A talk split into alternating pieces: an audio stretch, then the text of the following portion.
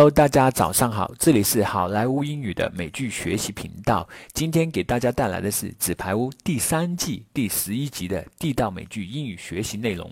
在这一集里面，Frank Underwood 和 Jackie Sharp 以及 Heather Dunbar 进行了他们的第一场总统辩论，其精彩程度一点也不亚于 Donald Trump 和 Hillary Clinton 之间的三场总统辩论。让我们来一起学习学习这场精彩辩论之间的一些地道美剧英语学习内容吧。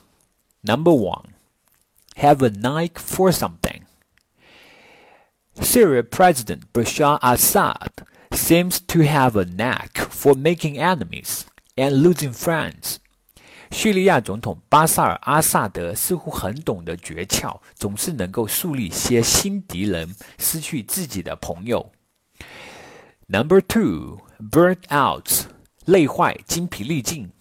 My dad is burnt out from years of overworking and stress。我爸因为常年工作操劳而巨大和巨大的工作压力累垮了。Number three, silver spoon，金钥匙，出身富贵之家的。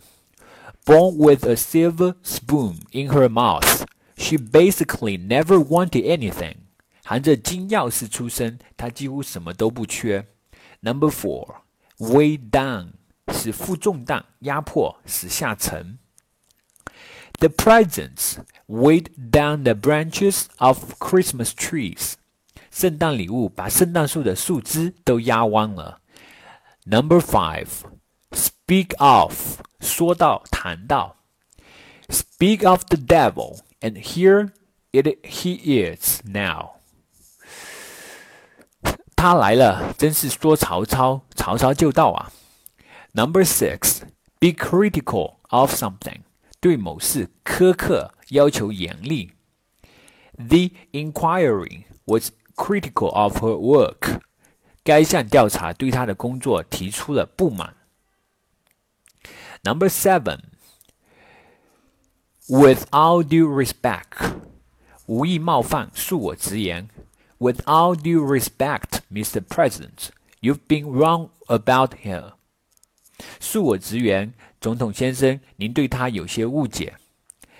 Number eight, a leg up，占据优势。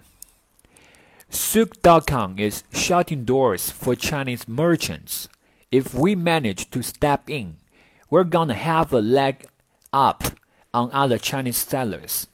Souk.com 现在不开放中国卖家招商。如果我们能够想法进驻，我们就能够比其他中国卖家更加有优势。Number nine, never in a million years，绝不，永不。Never in a million years would I come back to you and beg for your help。我再也不可能，再也不会跑来求你帮忙了。Number ten。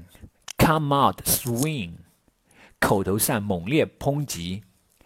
They say the biggest mistake the Democratic candidate made in 1988 was that he failed to come out swing the day after the convention. 他们说，一九八八年的民主党候选人犯的一个很大的错，最大的错误是没有在全国代表大会后马上展开攻击。 All right, everybody, that's it for today. Keep it up. We will see you in next episode.